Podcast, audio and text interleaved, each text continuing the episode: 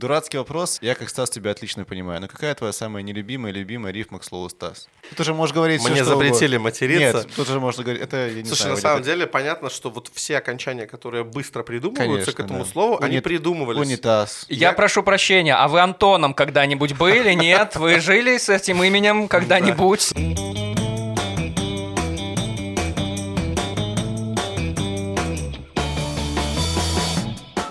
Привет, это подкаст «Тема белорусских» проекта «Интересные люди». При поддержке нашего партнера онлайн-гипермаркета «21 век Бай» мы обсуждаем важные, но не всегда нужные новости, чтобы разобраться в сегодня и смело двинуть завтра. Ну и чтобы сделать это сегодня повеселее. Мы — это Антон Шашура, И Стас Барановский. Сегодня у нас в гостях Стас Агинский. Всем привет. Один из идейных вдохновителей и соучредителей проектов «Гастрофест», «Гастрошеф», «Гастробокс» и «Песочница». Стас, привет. Если, Неожиданно. если уже мы что-то наговорили лишнего, срочно нас поправляй. Пока вроде все по тексту. Все так. Всем привет. Привет, привет, Стас, привет тебе в этот воскресный день, воскресное утро. Спасибо, что приехал к нам так рано. Стас, кстати, был у нас уже героем нашего проекта «Интересные люди» и героем интервью вместе со своими прекрасными э, как-то партнершами, бизнес... Компаньонами. Компаньон, Вот такое шами, слово. компаньонками? Ми, ми, шами. Компаньон, шами. Шами, Мгм. да. А, Женей и Олей мы брали интервью у них в 2019 году, таком близком, но таком далеком. Если что, ссылка на это интервью есть в описании, можно почитать это интервью снова. Теперь о правилах. У нас есть пять новостей, и одна из них фейковая. В конце выпуска тебе, Стас, предстоит выбрать новость, которую ты посчитаешь не настоящей, все просто как отстоять э, получасовую очередь за кофе и десертом. Вот, э, если ты готов, мы начнем и перейдем к новостям. Я готов. А ты, Антон, готов? Я, я немножко подготовился. У меня есть небольшое стихотворение на этот, на этот счет, я заготовил. А, слева Стас, справа Стас. Ребята, у меня экстаз. Нет, я предлагаю другое. Слева Стас, справа Стас, посередине. Антон. Очень хорошо, очень хорошо.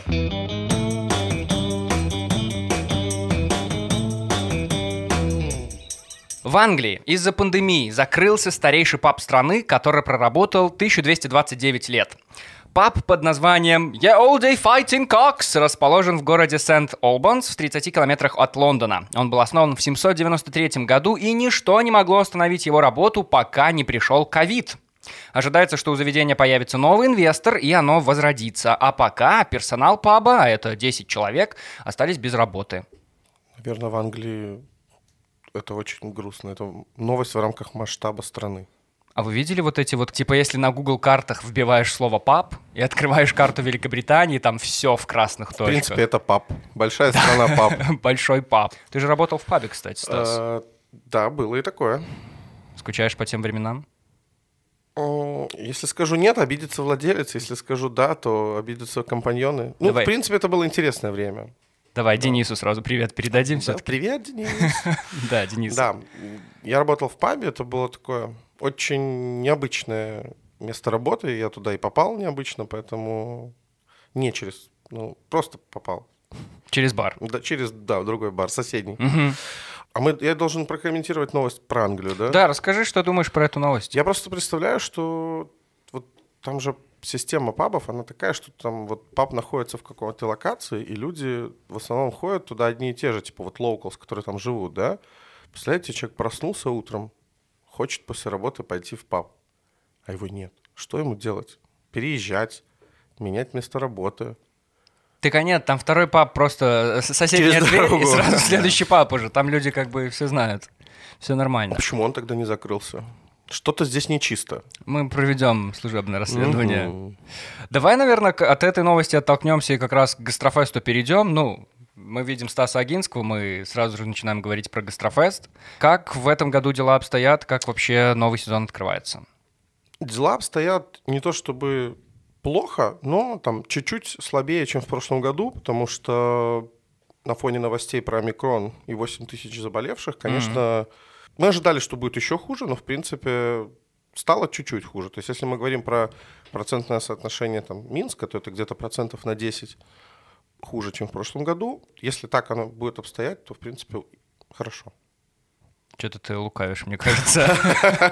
Нет, на самом деле все так. Я тут не лукавлю абсолютно. У нас есть планы, есть ожидания по продажам, и, конечно, они были ниже, чем мы ожидали, но мы понимаем обстоятельства, мы понимаем происходящее вокруг нас, поэтому это бизнес, ничего такого, все в порядке. А если не секрет, какой был самый-самый успешный гастрофест? Какую тему? Не секрет, это пивной фестиваль, он из года в год всегда самый э, успешный, простите, просто не пивной, гастрофест крафт, там мы только про еду. Это история про мясные закуски, mm-hmm. про такую нажористую, большую, мужскую, может быть, наверное, все-таки даже еду для больших шумных компаний. Проходит он обычно у нас либо в мае, либо в конце лета, в зависимости от календаря. Ну, это где-то под 60 тысяч проданных сетов. То есть mm-hmm. это такой самый... Ого. Да. Ну, это, это больше, чем кофе? Говорю. Нет, в кофе больше сетов продается, но мы его не ставим никогда в статистику сравнения, потому что нечестно сравнивать сеты по 9 рублей mm-hmm. с сетами там по 30 mm-hmm. рублей. Поэтому, конечно, если мы возьмем кофейный фестиваль, с точки зрения там контактов с потребителем, он наиболее продаваемый. То есть у нас были рекорды и по 80 тысяч в Минске. Это вот конкретно кофе. Но покупка кофе, она такая более импульсивная, то есть ты идешь по городу, там увидел рекламу, хоп, заскочил, как бы, конечно, легче продавать кофе с десертом, чем свиную рульку с пивом, поэтому мы вот отдельно анализируем все, что касается еды, и отдельно уже у нас кофе такой для фанатов. А что, взял на вынос пиво с рулькой, идешь, попиваешь из вот соломинки со стаканчика. Чем? С рулькой, Стас, с рулькой. С рулькой. А, Стас, а скажи, пожалуйста, вначале ты, когда поправился и сказал вместо пива слово «крафт», это, ну, моргни два раза, если спонсоры заставляют тебя не использовать слово «пиво». Нет, на самом деле все очень тоже прозаично. Есть закон о рекламе, и мы стараемся его соблюдать. То есть у нас нету цели пропагандировать там алкоголь, и он не включен в сет. То есть мы никого не подталкиваем «пейте пиво» или там «пейте какой-то алкоголь». Мы рекламируем еду, мы рекламируем закуски под э, пиво, и поэтому у человека там уже абсолютно добровольно есть желание или возможность там заказать бокал. Поэтому мы себя позиционируем как все-таки фестиваль про еду. А сколько гастрофесту лет уже получается? Получается, пять лет. Из них два ковидных. Отлично. И вот эти два года, наверное, да. были самыми успешными. Если честно, они были с точки зрения опыта и с точки зрения там какого-то внутреннего да, роста нас как э, корпорации, это были такие два самых интересных года, потому что я помню очень хорошо первый фестиваль, который апрельский э, вот 20 года, который у нас был на носу. Mm-hmm.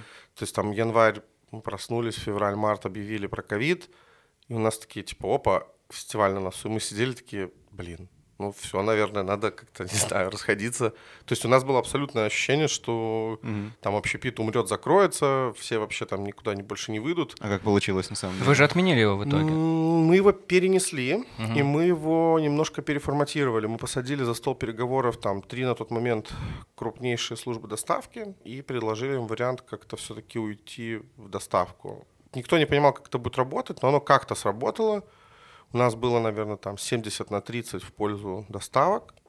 В заведениях было прям пусто, хотя на самом деле заведения были самыми безопасными на тот момент. Ты приходишь, там никого. То есть mm-hmm. можно садиться, в уголок забиться, я вообще не понимаю. Ну, то есть такой, знаете, был искаженный вариант сознания, когда тебе кажется, что вот там, там опасно, я туда не пойду, хотя по факту реально вот в баре на тот момент было безопаснее всего. Там не было никого. Так оно закрыто было. Как ты туда попал бы? Ребята закрывались тогда. Вы Нет, что? ну многие работали, но да, закрылось много заведений, причем там пока не было такой повальной болезненности, то есть никто особо не болел, просто это была такая паническая история, что вот на новостном фоне, на ужасе и страхе от этих новостей из Европы, из мира, почти все там, да, попытались позакрываться, но потом как-то ничего не происходило, люди пооткрывались обратно. Поэтому мы вот 70 на 30 подоставляли, выдохнули, как-то собрали все это в кучу и начали думать, ну вот что делать. В принципе, с 2020 года у нас теперь стабильно на каждом фестивале есть какая-то история с доставкой. Ну, можно же сказать, что вот до микрона, по крайней мере, посещаемость людьми гастрофеста уже в какой-то момент вернулась на уровень до пандемийного. Да, абсолютно. Пропал страх и, mm в принципе, там... Это случилось там в начале 2021 года примерно, да?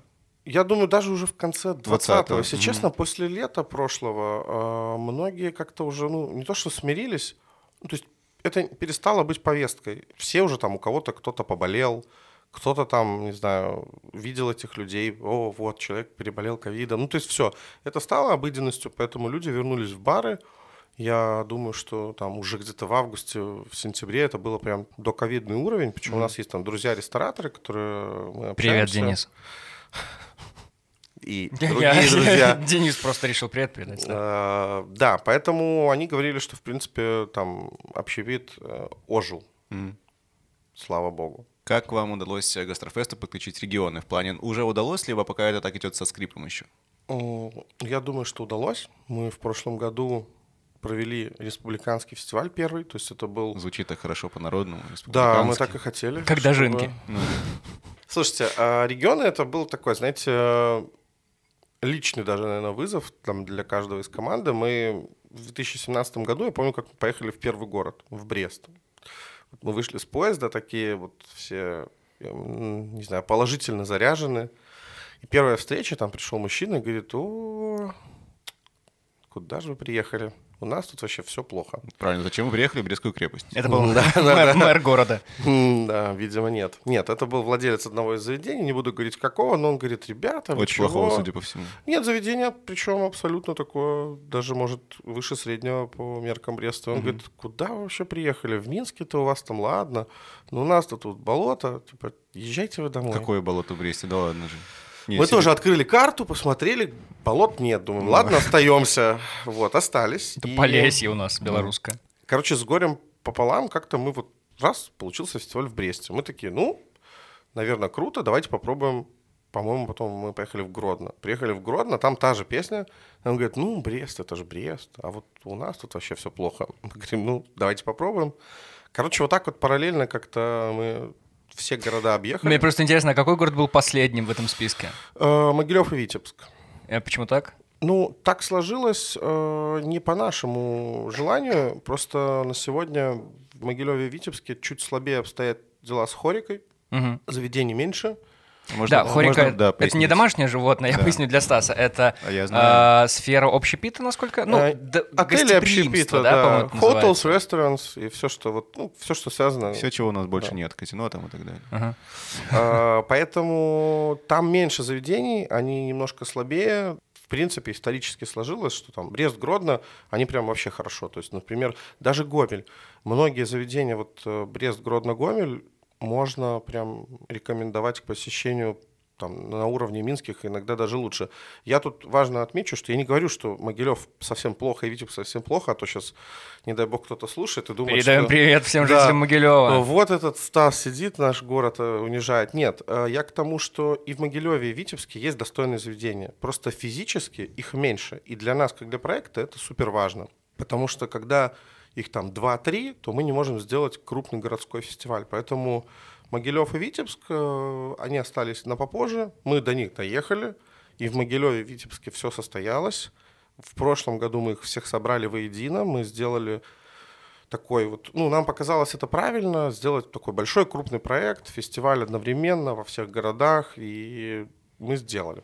А в регионах, если честно, тоже очень положительная на самом деле динамика, и мы отсматриваем там сеты или какую-то информацию по, по фестивалю там двух-трех лет тому назад, понимаем, что, ну, вообще это другой уровень, то есть ребята реально растут над собой, если хотя бы такая тенденция сохранится, думаю, что регионы можно будет как-то полноценно рассматривать как отдельную единицу вот в списке наших проектов. Есть какая-то самая дикая история общения с местными рестораторами, где какой-нибудь браток выходил из-за угла и говорил, ю, я тут борчилу одну открываю. Сюда, парень, парень, иди сюда. ага. Фестиваль, иди сюда. Нет, такого не было. Было очень удивительно, что... Да, вот это смешная история. Мы в конце фестиваля еще до ковида делали для них закрытие, и мы позвали там владельцев. В каком городе? По-моему, это был Брест. Я не помню. Либо Брест, либо Гродно. Ну, какой-то вот такой один из первых наших фестивалей. Мы их позвали все на закрытие. Просто в Минске владельцы заведений, даже конкурирующих, ну, они как-то там, типа, дружат, общаются. Это такая большая общая тусовка. Нет такого, что вот ты владелец заведения, я владелец заведения, все, мы там за один стол не сядем. А там это вот такая вот, ну, не знаю, местечковость. Тоже не хочется кого-то обидеть, но вот оно осталось, да. Знаете, мы там накрыли стол, мы там говорим, ребята, классно, фестиваль провели, давайте там вот выпьем, вот шампанское отметим. И они такие все так друг на друга переглядываются, и никто не, не ест. И они такие стоят и смотрят друг на друга. Ну, нет, я вот с ним не сяду.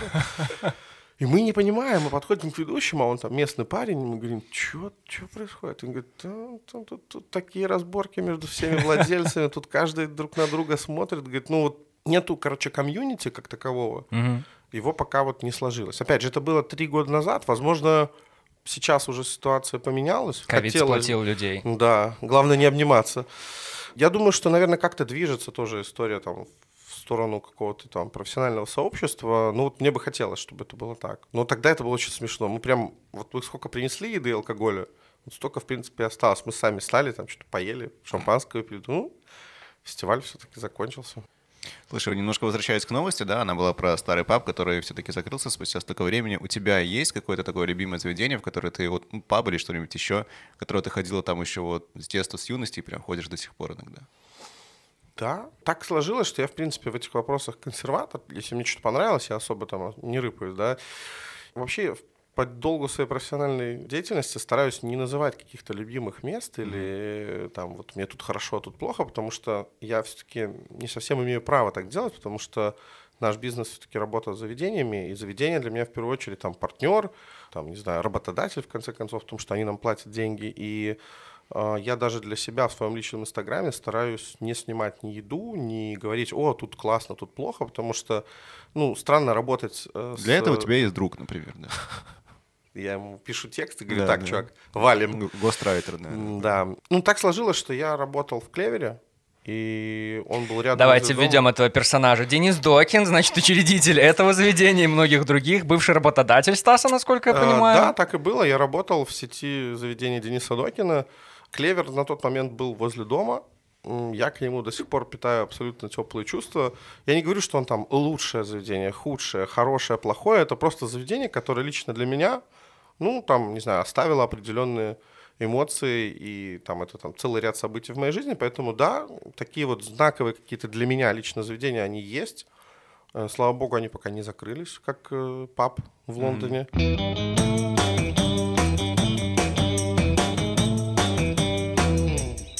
Спортивная страничка. Э, Фанатка хоккейной команды разбила iPhone, чтобы помочь достать застрявшую клюшку. История случилась в матче хоккейной лиги американской, НХЛ. Клюшка игрока одной из команд случайно застряла вот в стекле, вот этом бортике, который отграждает болельщиков, которые сидят на трибуны от э, хоккейной площадки. Тогда одна из фанаток команды своим айфоном так вот набила по этой клюшке, чтобы она оттуда выскочила обратно. У нее получилось, клюшка выскочила, но разбился нафиг ее iPhone. Представляете? Команда заметила этот поступок, не осталась в долгу, подарила ей новый телефон, подарила ей мерч. Э, с- клюшку. с- э, клюшку, конечно, и мерч с автографом того самого хоккеиста, который клюшку потерял. Вот такая история. Очень много деталей, похоже на правду. Ты бы мог комментировать, мне кажется. Ты так хорошенечко объяснял всю эту ситуацию. Прям застряла, клюшка, выпал айфон, вау, ничего себе. Ты часто просишь меня девушка. повторить еще раз, поэтому... Смотришь ли ты хоккей Стас, второй Стас, первый Стас? Нет, подожди. Как надо, надо как А, вас обозначить? Этот вопрос надо задать по-другому. Давай. Был ли ты хулиганом с тракторного? Все-таки ты, это твой район из детства. Блин, Да, я там, Там жил. было МТЗ, там был рядом стадион. Или, Видел, или ты за. Динамо там, или что? Нет, я вообще как-то это все прошло мимо меня. Я э, просто, понимаете, я, я родился в семье инженера и учителя. Поэтому как-то родители плотно взяли за мое воспитание. У меня не было шансов стать хулиганом с тракторного, поэтому я не был. Ты был так или иначе знаком с этой Да, конечно, я прекрасно видел происходящее вокруг меня. Я жил практически там возле тракторного, это улица Долгобродская, поэтому Мгм. все эти штуки, там МТЗ Репо и так далее, конечно, я это все... Но, ты, но ты был исключительно наблюдателем. наблюдатель. Да. Стоял там из Почетный наблюдатель. такой, смотрел, Ого, да. ничего себе. Вот, это Вот было, это, да. Я прошу прощения, я просто не коренной минчанин, и я до сих пор пытаюсь переварить информацию о том, что ты жил возле МТЗ. Это же очень странный район. Да нет, на самом деле хороший район. А, а чё вы там? Чё там, разборки были какие-то? Слушайте, я думаю, в любом районе Минска когда-то были какие-то разборки. Ну, это тракторный, то есть он такой абсолютно специфический, конечно, район. Особенно после зарплаты. Первый день, ну, там, да, можно... ну, А, Антон, для тебя э, сноска. Да, когда, мы- пожалуйста. когда мы говорим хулиганы, это фанаты. Фанаты футбольные, фанаты спортивных команд. Вот эти хулиганс. Такие. Так молодечно Не такие тоже были. Я тоже могу, значит, говорить с вами на эту Конечно, тему. не просто хулиган, который ай-яй, плохо ты себя ведешь. Нет, а прям, ну, вот такие вот спортивные фанаты, да. Прямо сбивали друг друга. прямо, ну, Ну, это... Что ты видел, Стас? Что, Би- ты, что ты видел? Расскажите. У тебя на Смотри, глазах, срок исковой давности уже Да. истек, ты можешь говорить тебя на открыто. глазах били кого-то с разными розочками на шее? Нет, я вообще, честно, как-то я, блин, пропустил все это. Я, у меня были друзья, у меня были там, не знаю, школьные какие-то чуваки, кореша, которые как-то в этой всей движухе были, но я слушал просто интересные истории из первых уст. Все, не более того. Даже как-то без интриги, короче. А, ну ладно. Но вообще как-то спорт э, присутствует в твоей жизни, ты как там активный болельщик, либо ты так тебе все это постольку поскольку. Или ты сам чем-то активно занимаешься интересным? Смотри, а я вообще не активный болельщик. Я, наверное, вообще на стадионе это был, может, прям пару раз. Я занимался какими-то такими общеоздоровительными штуками. Я там и в зал ходил, и в бассейн ходил. Сейчас пока я не хожу, у меня там есть определенная проблема с дыханием. Мне нужно сделать маленькую операцию, там искривление перегородочки, подровнять все и вернуться обратно В большой большой спорт. Я не знаю, почему так сложилось. Как бы мне нравится ли мне смотреть футбол? Нравится ли мне смотреть хоккей? Да. Могу ли я пойти с друзьями в паб посмотреть футбич? Безусловно. Но вот у меня есть ребята, которые прям, знаешь, вот они видят чувака так, так вот это вот такой-то футболист, его там-то купили, тут продали, а то тут у него контракт заканчивается в 7 утра, там 14 его переводят. Ну, то есть для меня эта информация вообще лишняя. Ну, то есть я не настолько слежу за происходящим в мире футбола, хоккея и спорта, но там абсолютно всегда с удовольствием поддерживаю движуху, пойти, что-то посмотреть. Я пока готовился, смотрел одно очень странное видео с твоим участием. Ты его делал с одним из белорусских СМИ, и ты катался там на сноуборде, и там была забавная нарезка кадров, как ты падаешь в слоу-моушен с этого Честно. сноуборда, начинаешь карабкаться, я вообще не понял, что это было. Честно, меня подставили. Ну, если честно, это было забавно. То есть э, мне написали, говорят, ребята, давайте вот интеграция Huawei. Я говорю, ну, в принципе, что нет? Он говорит, ну мы вот там пофоткаем тебя. И меня они там буквально накануне говорят, мы едем вообще-то на склон. Я говорю, ну я как бы нет. Я не Причем- склоняюсь. причем, да, причем у меня со склоном отдельная история. Я катался на сноуборде, я там два сезона отъездил, потом упал, сломал руку и, ну, как-то, короче, я больше не катался. Мгм. И у меня к сноуборду было такое, не то, что я боялся, ну, короче, я старался не делать этого. И они говорят, ты знаешь, мы вот как бы на сноуборде покатаемся. Я говорю, блин, чуваки, ну как вот заранее вы бы предупредили меня, я бы, может, и отказался бы, потому что я не очень хотел на сноуборде. Они говорят, да, там вообще все будет круто, мы там пару просто постановочных кадров сделаем, Мгм. ну и все.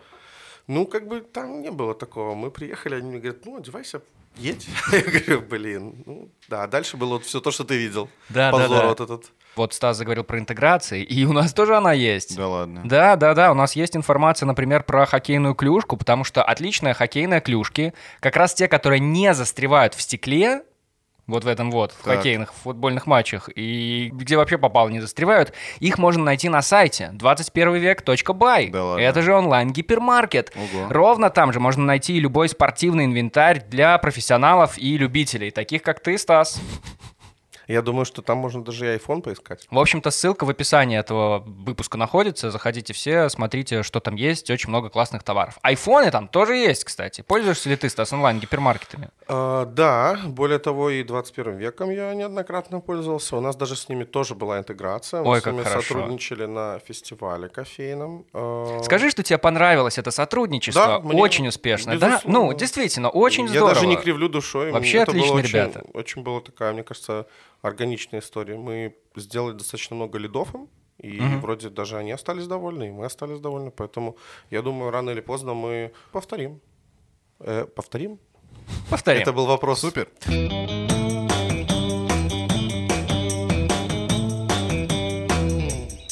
По традиции, третью новость читает наш гость. В Турции фермерам приходится выгуливать животных посреди сугробов.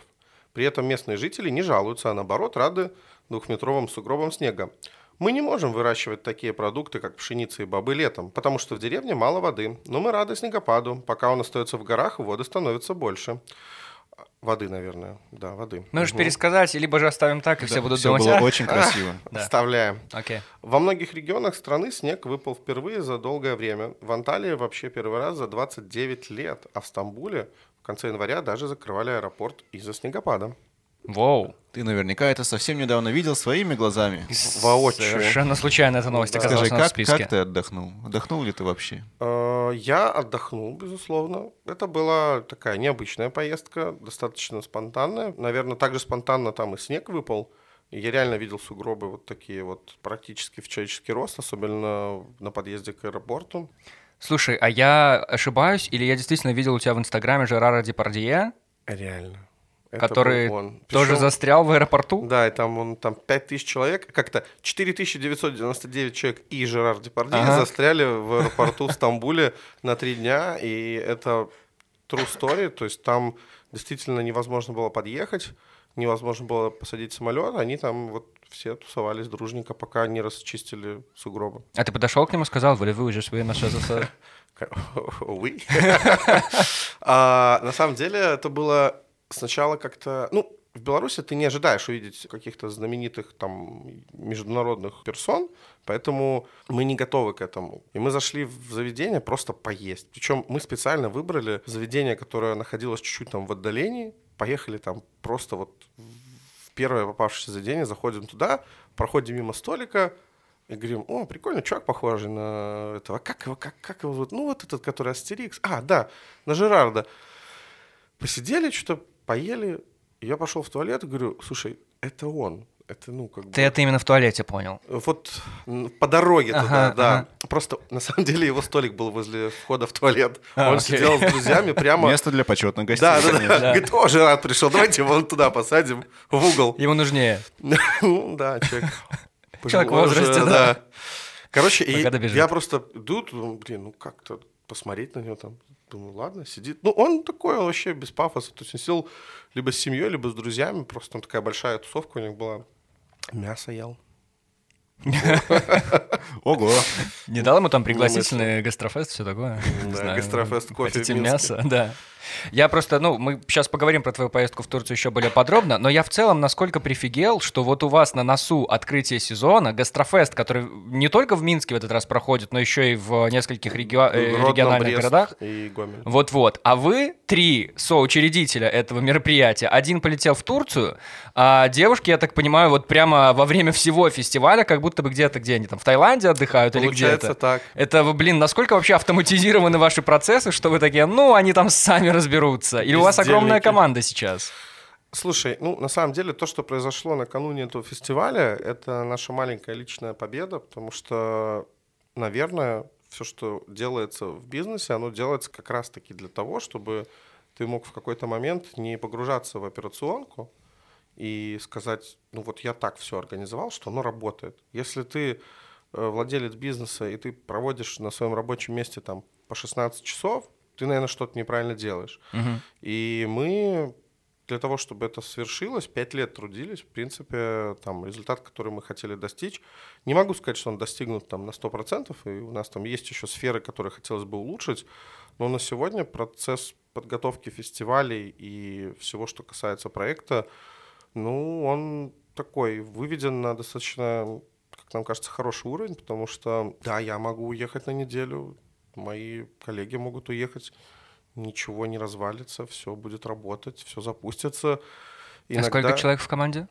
Ну, сейчас? глобально... Ну вот у нас есть лю- Постоянно, Смотри, давай у нас так. есть люди, которые работают параллельно на нескольких проектах, поэтому если посчитать вообще всех, то есть, например, там гастро, шеф, гастробокс, там песочница, у нас там около 10, но это люди, которые там могут сегодня там помогать в этом проекте, завтра в этом, то есть, в принципе, нас там вот не очень много. Мгм. Мы даже, наверное, и не средний бизнес. Это маленькая команда, да, 10 мы человек. маленький бизнес, да. Кстати, у меня что вопрос такой в голову возник. Иногда со мной такое бывает. Как и кто проверяет качество сетов? Ну, кто-то же из вашей команды проверяет, реально Нет, тестит? Нет, не серьезно, тестим. да? Ну, смотри, это бессмысленно. Ну, как бы мы можем сказать, ребята, приготовьте сет на комиссию, принесите его, там, мы будем пробовать. Во-первых, если мы попробуем там все сеты на каждом из фестивалей, как бы все, нас больше не будет. Во-вторых, приготовить сет на комиссию они постараются. Дальше начинается запара, там, часы пик, э, не знаю, не привезли продукты. Мы работаем с людьми для людей. Все равно человеческий фактор, он остается, э, никто никак не проверяет, потому что мы убеждены, что там репутация и честное слово на стороне ресторана. То есть это не моя задача. Мы инструмент маркетинга. Мы можем там привести гостя, мы можем про вас рассказать, мы можем сделать это совместно с партнерами, мы можем сделать так, что там на всю страну мы про вас объявим. Но ваш бизнес, и если заведение не беспокоится о том, чтобы сохранять лицо и вести себя корректно, то, как бы, наверное, мы не должны их об этом не нам угу. их учить. Но тут стоит отметить, что большинство заведений абсолютно адекватно и понимают, что это тяжелое время, что, в принципе, фестиваль такая нагрузка на ресторан, поэтому уже большая часть наших заведений, наверное, подходит очень-очень осознанно к проекту. Единственное, единственное, это только у меня так? Или реально есть ощущение, что вот от гастрофеста кофейного, который вроде как самый хайповый, вот этого хайпа стало чуть-чуть как будто бы поменьше? Конечно, когда фестиваль проходит в первый год, хайповости больше, это логично. Ко всему новому у людей есть интерес. Это неплохо, если у проекта через пять лет там отсутствует налет какой-то хайповости. Главное, что мы должны соблюдать, это пропорцию там, продаж, стоимость участия для заведений. То есть вообще это бизнес, да, то есть для нас, для заведений, заведение приходит к нам, платит деньги, должно получить трафик, остаться счастливыми, люди должны остаться счастливыми тоже. На сегодня, опираясь на данные, мы можем сказать, что ситуация не стала хуже точно. Угу. Она продолжает даже где-то в каких-то проектах развиваться. Мы там продолжаем бить какие-то рекорды по продажам. Но вы планируете как-то разнообразить это дело? Делать какой-то вау-эффект, например, снова, чтобы это был, окей, гастрофест кофе, но с какими-то там, ух, фишками? Ну вот давай пофантазируем с какими. Смотри, история кофе, в принципе, достаточно простая. О, да? ну да, давай. Сейчас начнется лекция про кофе, про бобы. Да, ну то есть мы не пытаемся никого удивить на самом-то деле. Идея проекта в том, что человек за умеренные деньги может попробовать что-то разнообразное для себя. То есть идея вот такая, я, я так понимаю, все еще не изменилась. Это дать минчанам возможность выйти в большее количество заведений, познакомить их с вот этим вот общебитом Минска. Так и было задумано. И, и принципе, это до сих пор остается Да, таким. это остается основной идеей, угу. поэтому наша задача, наверное, тут не удивлять, а давать человеку действительно хороший разнообразный выбор сделать это, не знаю, более фановым посещение заведения, чтобы можно было оставить комментарий, не знаю, сравнить работу барист, сравнить подход каждого из заведений. Ну, кстати, про комментарии. Вы когда-нибудь сталкивались с такой историей, что смотрите на комменты и такие, М, так, подождите, тут подозрительно слишком много позитива откуда-то взялось, а тут слишком много хейта. Да, работа с комментариями — это вообще отдельный вид искусства. Э, любимый мой комментарий был, когда онлайнер опубликовал какую-то статью перед стартом фестиваля, то есть накануне, фестиваль еще не начался, и там снизу комментарий чувак пишет, ой, доходила на этот фестиваль сегодня вообще, там невкусно, все отстой, не так, как на фотографиях, все это вранье. Ну и там уже даже тролли онлайнера, они как-то подобрели и начали отстаивать наши интересы. И говорит, чувак, ты не мог. Типа он завтра начинается. Так, ну, ты врешь, не надо, не ври. И потом, потом на онлайнере закрыли комментарии, я так понимаю, из-за да, этого. ну это было очень смешно. Ну, по природе человеческой комментарии негативные пишут чаще, чем положительные. То есть человек, когда доволен чем-то, он там, не знаю, в двух из десяти случаев напишет, так вот вообще мне кофе понравился. Пишут те, кто недоволен. Поэтому, наверное, в общей массе комментариев работать приходится как раз-таки с теми комментариями, которые там чем-то недоволен человек. Это нормально давать фидбэк на заведение. Знаете, я вот даже среди своих знакомых вижу, что большинство людей стесняются или не хотят говорить, если им не понравилось блюдо или там что-то пошло не так. Но если мы не начнем это делать, если мы не начнем давать там, не знаю, какой-то конструктивный фидбэк на ресторан, на обслуживание, на какой-то там сервис, то как заведению вырасти над собой, если они об этом не знают? Ну, тут, Стас, культурный код. Тут, я, я так понимаю, да. это зарождается, когда ты приходишь в гости к тете Клаве, и у нее вот этот вот паштет, а, ну ты давишься им, ну ты давишься, и ты, Очень потому что, вкусно. да, да. А можно рецепт? Конечно, конечно, мы же добрые. Я согласен с культурным кодом, ты действительно прав. Нас научили как-то вот исторически, что недовольным быть наверное, неправильно или там некорректно. Нужно держать это, э, вообще свои мысли оставьте при себе. Но если вы вышли в ресторан, то, наверное, ну, я не вижу ничего плохого. То есть, понимаете, опять же, сказать-то можно по-разному, да, там, если официант спрашивает, как вам блюдо, можно сказать, да вообще жесть. Больше не приду никогда. Ты так делал когда-нибудь? Нет, честно, не делал. А можно сказать, слушайте, честно, у вас очень круто, вы там большие молодцы. Ну вот там, не знаю, мясо вы там переварили или пережарили, или у вас там, не знаю, не хватило специй, ну, пожалуйста, вот там передайте повару, что можно там вот сделать так, так, так, я буду рад прийти к вам снова. Э, Я, прежде чем мы двинемся к следующей новости, хочу закруглить эту. Напоминаю, она, она у нас про Турцию была, мы обсуждали Турцию. Блин, да, я уже забыл. Да, да, да. Ну, я представляю примерно, зачем ты туда ездил. А, Мы можем сказать, да, что твой друг это Максим Пушкин, Ну, известный сказать, блогер, да. и он ездил туда, чтобы сделать операцию. Так. Мне просто интересно, как ты отреагировал, когда тебе, не знаю, пишет, звонит Макс, говорит, «Э, Стас, я тут хочу волосы присадить. Твои. Поехали со мной в Турцию. Твои, пожалуйста, возьми, возьми волосы и встречаемся в аэропорту. Да, да, да, вот это вот. Там как А. раз Жерар Депардье сидит, мы сейчас Надо успеть. возле Слушай, туалета. И я спокойно отреагировал. Ну, как бы посыл был Макса просьба в том, что он едет в другую страну на операцию, и там ты никогда не знаешь, что там может пойти не так, и одному находиться там в чужой стране, ну, как бы хуже, чем находиться с кем-то, кого ты знаешь. Он говорит, слушай, если у тебя есть возможность, там, погнали. Ну, я решил, что почему бы и нет, выделил себе неделю, и мы поехали в Турцию. Поездка была отличная, мы достаточно круто провели время, несмотря на операцию, поэтому, ну, Максим явно готовился к этому больше, чем я, но я поехал вот в последний момент. Я не был донором, потому что многие шутили в инсте, там писали, скажи, а ты взял друга, чтобы у него пересадить? Ну, и там сначала это была шутка, потом этих людей реально стало дофига, типа, они начали писать, да-да-да, наверное, он поехал, чтобы пересадить Потому что у вас свои, да». идеальная совместимость волос. Да, конечно, это как-то код, волосиный Да-да-да, код. да-да. Да. Группа крови, Э, луковица, Идеально. концы секутся. Уже нет. Уже не секутся. Уже нет.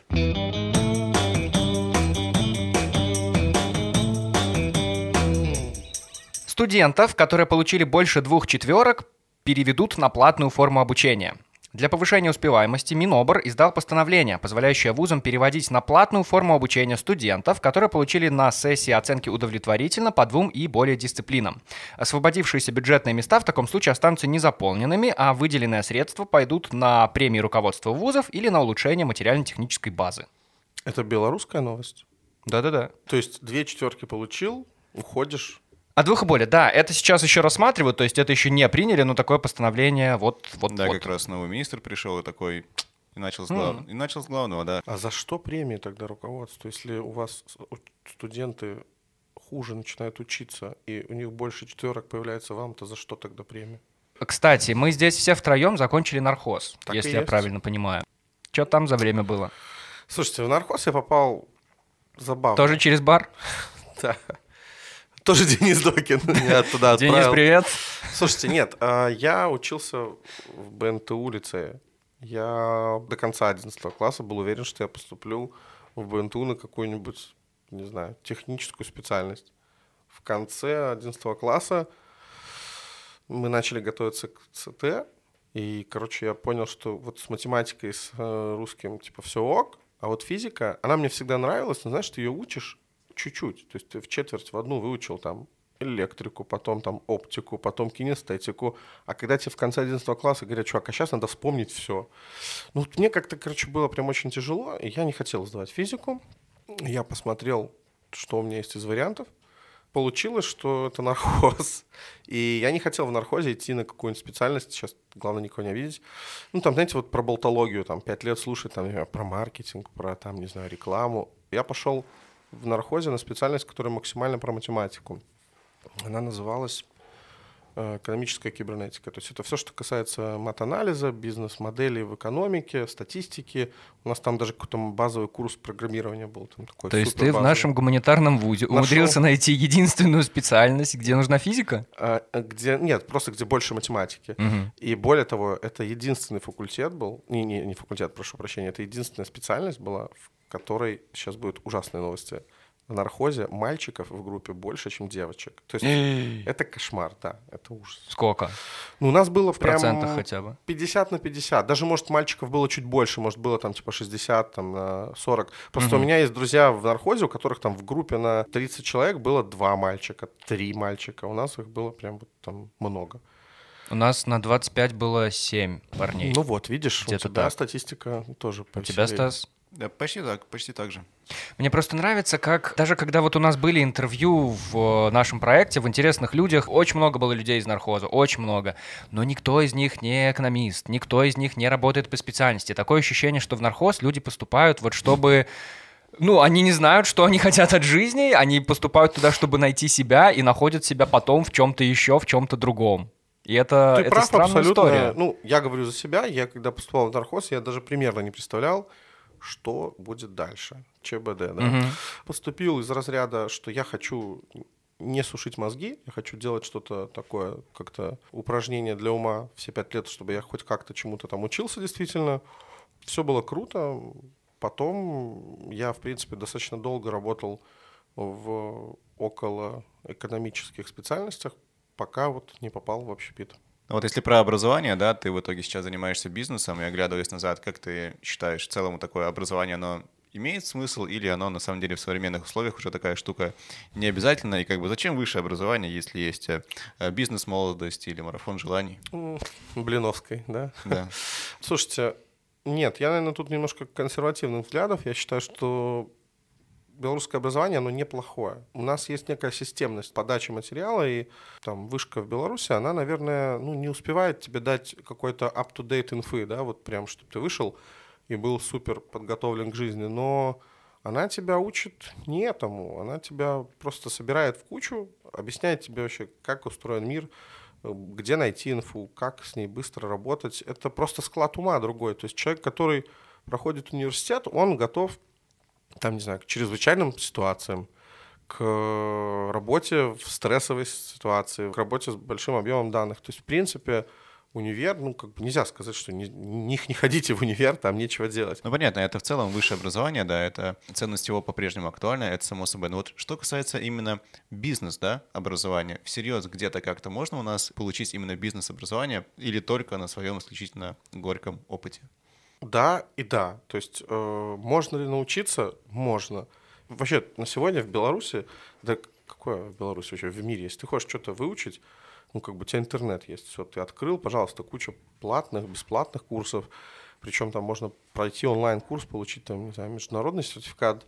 Можно научиться и в Беларуси, э, но, наверное, это обучение будет более эффективным, если все-таки это будет параллельно твой личный горький опыт, Мгм. потому что ну, насколько я слежу за своими друзьями, коллегами или какими-то знакомыми, обычно к MBA-программам или каким-то бизнес-программам приходят тогда, когда люди уже понабивали шишек в бизнесе, понимают, что хотят расти, понимают, что каких-то все-таки систематических знаний не хватает, и тогда они говорят, вот там у меня есть конкретный запрос, я хочу там, не знаю, вот масштабировать бизнес или там, не знаю, команду построить или вообще заниматься каким-то финанализом, то есть э, тогда люди идут учиться. Ну, наверное, есть и другие примеры, но вот конкретно там среди моих знакомых обычно идут с каким-то запросом.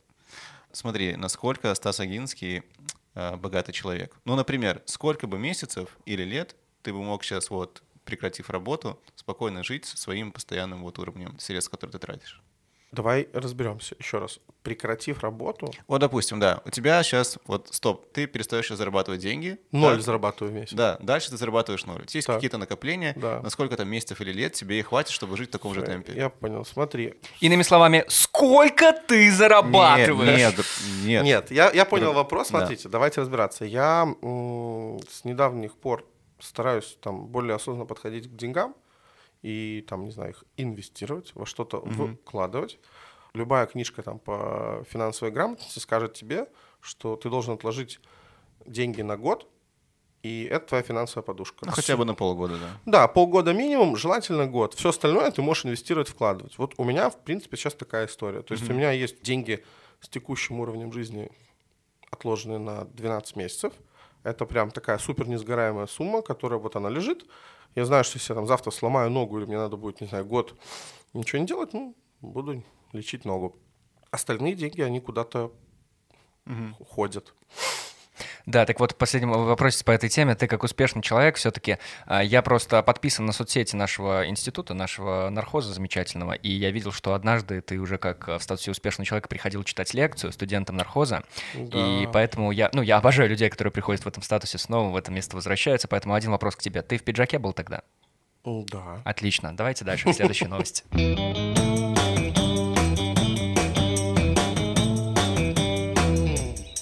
Американские фермеры выпустили духи с запахом картошки фри.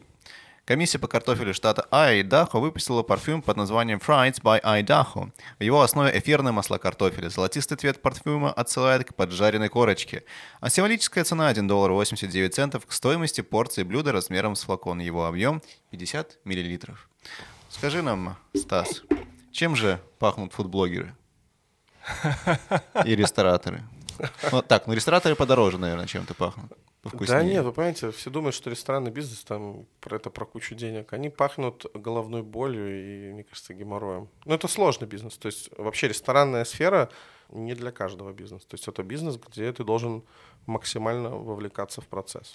Вот ты как человек, который работал э, ну, вот в пабах еще, да, у тебя есть какие-то такие триггерные запахи с кухни, там, э, масло, чего-нибудь там еще, какого-то алкоголя, еще что-нибудь? Шеф-повар, который Да. уже 13-ю смену подряд в одном Да. и том же ходит. Слушай, ну нет, прям не могу сказать, что есть какой-то такой специфический запах. Не, давай еще раз. Вопрос в чем? Есть ли какой-то аромат, ассоциирующийся с Э, кухней? Да, ты такой почувствовал аромат такой, и сразу тебя отсылают М. мыслями там кухни. Может быть, ты иногда проходишь мимо Да. вот этих, когда ты по заведениям всяким Да, там да, шляешься, ну, в смысле, ходишь, ты проходишь и такой, а, м, да, помню вот это вот, мое начало работы, ну, ла-ла. Нет. Нет? Ну, слушайте, есть там супер такие э, яркие там ароматы, как там, не знаю, розмарин, шафран, которые ты вот его ни с чем не спутаешь, да, то есть, но сказать, что он прям ассоциируется с кухней, нет. Ну, запах двойного чизбургера сложно перепутать с чем-нибудь. Это, С это- тройным можно. С тройным, да, это прям отложилось в памяти. Все остальное, мне кажется, это уже производное. Я просто представил, знаете, вот как э, все эти дорогие парфюмы, типа Dior, Gucci, рекламируют э, невероятные красоты модели. Это всегда какие-то ролики такие с этими платьями, с яхтами, все такое. А здесь вот прям с картохой фри тоже какая-нибудь женщина, помещенная в какой-нибудь э, фудтрак, я Не, не она знаю. должна быть просто в худе, в джинсах рваных и на улице. Всё. Да, да, да. И все это под- тоже под какой-то французский нуар, под эту музыку такую изысканную. Я бы вообще хотел бы такой э, парфюм понюхать. Мне кажется, это... Может быть, лучше выпустим? Какой, допустим, парфюм могла быть выпустить э, песочница, например? Чем пахнет песочница? Ну, которая вот в фестивале, вот, ну, не фестивале, вот эта площадка ваша. Летом. О, вот. Запах лета. Да. Ну, вообще, «Песочница» такой проект для души. Он э, сформировался, так, ну, не могу сказать, что случайно, или там мы хотели, мы думали долго об этом, но это проект, в котором меньше формализации, меньше каких-то там прописанных процессов, это больше там про творчество, про типа, о, давайте сделаем вот эту вот хрень. Ну, давайте. Ну, не получилось. Ладно, давайте другую сделаем. Вот получилось. Ну, то есть это такой проект, он летний, про лето, про хорошую погоду, и он более гибкий. Слушай, ну в любом случае это круто, что вам удалось сделать такой центр притяжения и людей, и блогеров в том числе. И я все-таки мы чуть-чуть затронули Макса Пушкина, твоего друга замечательного, с которым вы постоянно тусуетесь вместе. Ты хочешь и- спросить, чем он пахнет? А, ну, кстати, да. Особенно теперь, после пересадки. Я не знаю, давайте я оставлю этот вопрос. Нет, нет, вопрос был в другом на самом деле. Я очень хочу, чтобы ты рассказал, знаешь что, мы же еще и раскрыли, что в воскресенье это пишем, а в воскресенье это день какао, как известно. Так и есть. Можешь рассказать эту историю? Почему Всемирный это? международный день какао, придуманный нами. Слушай, на самом деле история банальная, но она от этого менее интересной не стала. Мы по воскресеньям часто собирались курить кальян или куда-то пойти там в заведение. Просто договоренность, что по воскресеньям. Ну, просто воскресенье день такой легкий, то есть Мгм. все закончили дела, какие-то там тусовки уже прошли, то есть воскресенье день безделия. Ну, лично у меня. То есть я стараюсь вот воскресенье вообще ничем не напрягать. Вы не в счет. У вас- Мы не напряжные, у вас- смотри. у вас Мы нравится, легкие, да. компанейские, как майонез. Поэтому мы часто ходили куда-то вот именно в заведение, что-то там покурить или посидеть. Как-то мы пришли к тому, что, ну, типа, ну, сколько можно? Ну, мы постоянно курим эти кальяны, то есть, ну, как бы вредно. Ну, то есть, ребята, курить много кальянов вредно. И мы в шутку сидели, говорит, ну, давайте придумаем какую-нибудь традицию безвредную. Мгм. Просто в шутку кто-то сказал, ну, какую? Ну, типа, давайте какао пить. Ну, мы поехали, выпили какао, типа, потом просто по фану пофоткали это, а потом как-то начали ездить, и это не то, что мы там сумасшедшие такие, там, вот нам очень какао хочется, это просто такая милая, не знаю, нелепая, но тем не менее приятная традиция встретиться, поделиться там, не знаю, новостями за неделю. Но это просто прям обязаловка у вас, насколько я понимаю, да? Теперь да. То есть ну- вы обязаны быть где-то пить какао в Слушай, воскресенье. ну это, смотри, это уже фан, да. Ага. То есть, например, мы едем в разные страны, и мы реально там где-то находим это какао, Мгм. мы там фоткаем, пишу там, «М, смотри, вот я выпил какао. Один раз был в Израиле, в какой-то друзской деревне в пустыне, ну там прям вообще очень все было плохо с какао. Я к ним прихожу, говорю, типа, думаю, ну как, он?» И говорю, говорю, chocolate, milk together. Они такие, типа, вот? Я говорю, chocolate, milk. Короче, они мне что-то принесли, похожее на какао. Ага. Я говорю, слушай, Макс, я не уверен, что это оно. Но вот фотка, я типа все. И потом не пил уже это. Ну да, я говорю, Только фотка. говорю, thank you. Нет, это было круто, поэтому это просто история встретиться там в конце недели, поболтать, обсудить дела и не курить кальян лишний раз и не портить здоровье. Чего советуем всем нашим слушателям? Обязательно. Не курить, не портить здоровье. Я на самом деле хотел спросить еще, когда мы обсуждали про студенчество, про обучение, да, про образование. Про что проект «Гастрошеф»? Это в чем его основная цель? Рассказываю. Да. Это такая благородная, как нам кажется, миссия. Тут э, стоит огромное спасибо сказать э, нашему партнеру платежной системе Visa. Мы пришли к ним с идеей, которая нам казалась такой супер правильной. В Беларуси меньше развита культура узнаваемости шефов. То есть вот шеф-повар обычно это там чувак, которого там стараются не показывать, не дай бог его переманить, там, не знаю, в соседнее заведение. Ну, то есть у нас если ты выйдешь на улицу и скажешь вот у обывателя там, ну, скажи, назови там три шеф-повара топовых. Без мирских. шансов. Да, это без шансов. Даже одного, по-моему. Ну, короче, это без шансов, ты прав. А во всем остальном, там, в остальном мире, в наших, там, не знаю, даже странах соседях, там, в Москве на сегодня уже давно люди ходят не в ресторан, они ходят к Шефу. шефу. И человек, который идет там больше двух-трех раз в какое-то заведение, он точно знает, кто ему готовит. У нас очень много талантливых молодых шефов, и нам очень хотелось вот рассказать про шеф-поваров. Там, не знаю, где он учился, что он делает, где он работает, там его какие-то таланты, идеи. И мы вот пришли с этим квизе, говорим, давайте делать серию таких ужинов, давайте рассказывать про шефов, давайте, не знаю, в конце, не знаю, каталог создадим, будем их как-то пиарить. Им идея понравилась. Мы в прошлом году начали это делать. Мы уже провели 7 ужинов. Сейчас пока в январе у нас была пауза. Я не уверен, что он будет развиваться конкретно в таком формате, как он был в прошлом году, но мы очень хотим его продолжить э, развивать. Я думаю, что у нас все сложится. Вот. Вы же еще делаете эти- встречи в каких-то необычных местах, да? Таких Да, смотри, вот это как раз таки и проблема, потому что это достаточно дорого, потому что для того, чтобы построить кухню и привести шефа, там, не знаю, на Минское море или там в салон Харли Дэвидсон, это супер затратно. То есть у нас вообще, наверное, 60% нашей сметы это была логистика, А чего вы заморачивались тогда, я не понимаю? Ну, а зачем именно вот в таких необычных Ну, местах? нам хотелось А, сделать окей, круто, вот необычно. всё объясняет, Ну, окей. Конечно. Ну, слушай, когда ты вот последний раз в своей жизни ужинал в салоне Харли Дэвидсон? Стас, никогда. Никогда, вот. А мы хотели, чтобы люди, которые... э, Спроси меня, сказать- когда я в последний раз был в салоне Харли Дэвидсон. А, Ответ не тот же, изменится, да. Поэтому нам хотелось ну, сделать круто, мы хотели делать это необычно, подбирать какие-то локации крутые. И, в принципе, идея это крутая, и она сработала. Просто что на сегодня надо понимать там соизмеримость затрат с э, результатом, который не знаю, получает партнер, который получает гость, который получаем мы. Я думаю, что мы просто немножко переформатируем эту историю, она будет всех устраивать, но немножко, может быть, мы не будем такие огромные локации сложные рассматривать. А Сколько обычно человек приходит, э, посетителей на такое мероприятие? Ну, 40.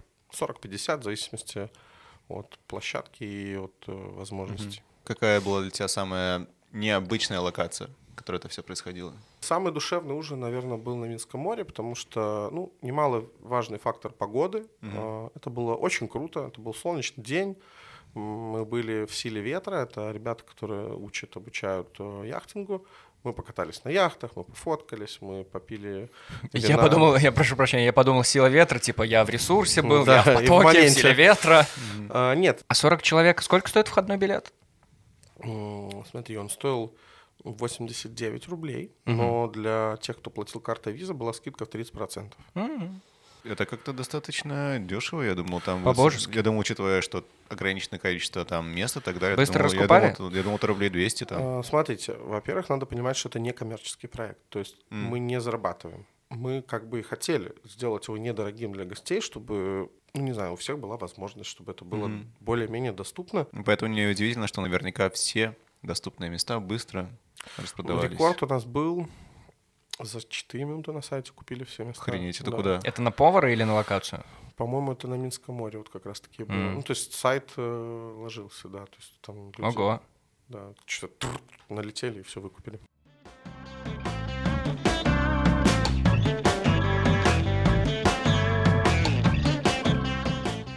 Перед тем, как мы зафиналим этот выпуск, я просто всю запись сижу и пытаюсь разгадать твою загадку. Слева Стас, справа Стас, посередине расколбас, правильный ответ, да? Антон, Антон, Да. да, я сразу как догадался. здорово, что у нас есть цензура в этом подкасте. А, черт, тогда мне придется гадать, что же там за слово было.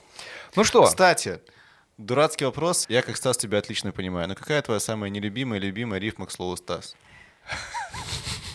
Тут уже можешь говорить Мне что запретили угодно. материться. Нет, тут уже можно говорить. Это, я не Слушай, знаю, на самом это- деле понятно, что вот все окончания, которые быстро придумываются Конечно, к этому да. слову, они Унит- придумывались. Унитаз. Да, они в школе придумывались. Конечно. И я прошу прощения, а вы Антоном когда-нибудь были? Нет? Вы жили с этим именем когда-нибудь? Тут, Я все думаю, тут все слишком однозначно. Добро пожаловать, А-а. добро пожаловать в клуб. Слушай, я один раз поставил коллег в тупик, ой, коллег своих э, одноклассников в тупик. Ну, как бы вот все, что сразу придумывается, Да. оно у них придумывалось много лет. Я говорю, слушайте, вы можете придумать что-нибудь не банальное? И они прям, знаешь, такие, э, типа, они себя выжили, Стас, э, ананас. Вот это, это максимум, на что их хватило после вот всех тех предыдущих рифм. Я говорю, да, ребята, говорю, это, конечно, сильно. Ну вот Стас ананас, как бы, со школы запомнилось. А запомнились ли тебе наши сегодняшние новости, среди которых тебе надо узнать один фейк? Давай мы напомним Так, тебе, давай. Стас, пожалуйста, Про пап расскажи. помню. Что у нас там за новости были? Пятерка. Итак, была такая пятерка. Э, В Англии закрылся старейший паб. Фанатка хоккейной команды достала клюшку айфоном. В Турции фермеры выгуливают животных в сугробах. Студенты с двумя четверками могут отправиться на платное обучение. И духи с запахом картошки фри. Слушайте, ну мне так хочется, чтобы новость про четверки была неправдой, потому что мне кажется, это как-то грустно. Две четверки тебя отправляют на платное. Но мне кажется, неправдой в этой истории, блин. Я сейчас Турция? понял, у нас вообще трендец, какие неправдоподобные новости все сегодня получились. Ну да, они такие очень, знаешь, на грани. может и быть, а может и не Да, быть. да, да, не особо-то Короче, поверишь. выбираем между Турцией и между Клюшкой. Короче, я думаю, что вы подгоняли новости под контент, под поездку. Так. И, наверное, придумали новость про Турцию. Ну, вот как-то мне не верится. Ну, как-то животных в снег. Короче, это неправда. Итак, твой окончательный ответ. Про Турцию неправда. Станислав, расскажи нам все. Пойдем по порядку. Про Англию закрывшийся паб, к сожалению, правда. Так. Бедные Так, британцы. про то, что фанатка в порыве страсти во время игры выбила клюшку своим же айфоном, правда? Бедный iPhone. Ну, вот такая вот она прям фанатка. Прям Преданная. Очень. Про духи, про духи мне интересно, Про правда? духи- Конечно, правда. Правда, А, да, да, это да. прям... Бедная так, картошка. у нас э, есть платное обучение после двух четверок. Так. И есть э, турецкие фермеры, которые гуляют с животными в сугробах. Скрывайся. Пожалуйста, пусть студенты учатся с двумя четверками. Мне будет очень грустно, правда. В общем, к счастью, ты выбрал неправильный ответ. В Турции фермеры гуляют в сугробах с животными, но зато еще никто не предлагал Беларуси переводить на платное обучение тех, кто получает две четверки за сессию. Так что студенты могут смело Спокойно учиться выдохнуть. и получать пять четверок из пяти возможных на Вау. сессии. Стас не угадывает Ну правильную новость, но по традиции мы не подготовили приз, который ты бы мог получить, если бы вдруг выиграл и узнал, как все было на самом деле. Так что я тебя поздравляю. В любом случае, спасибо за отличный разговор. Спасибо Было большое, здорово, что заглянул. спасибо. Да. По традиции, пожалуйста, пожелай чего-нибудь нашим слушателям и белорусам вообще. Очень ответственно сейчас. Э, Белорусам желаю, наверное, быть счастливыми. Вот. Ну, так емко обо всем и просто быть счастливыми. Слушателям желаю хорошего воскресенья. Э, Улыбнитесь, погода классная. Попейте какао. Вот. Даже если сегодня не воскресенье. Но сегодня воскресенье. Поэтому сам Бог велел. На этом все. Это был подкаст «Тема белорусских». Если вы еще по какой-то причине на нас не подписаны, обязательно исправляйте эту досадную оплошность, жмите на лайки, подписки на всех платформах для подкастов. Если у вас есть вопросы, пожелания или вы хотите отправить свою новость, загляните в наш телеграм-канал или в наш инстаграм. Все эти ссылки есть в описании выпуска. Мы еще раз благодарим партнера этого выпуска онлайн-гипермаркета 21 век.бай. Меня зовут Антон Шашура. Меня зовут Стас Барановский. До скорого. Пока. До свидания.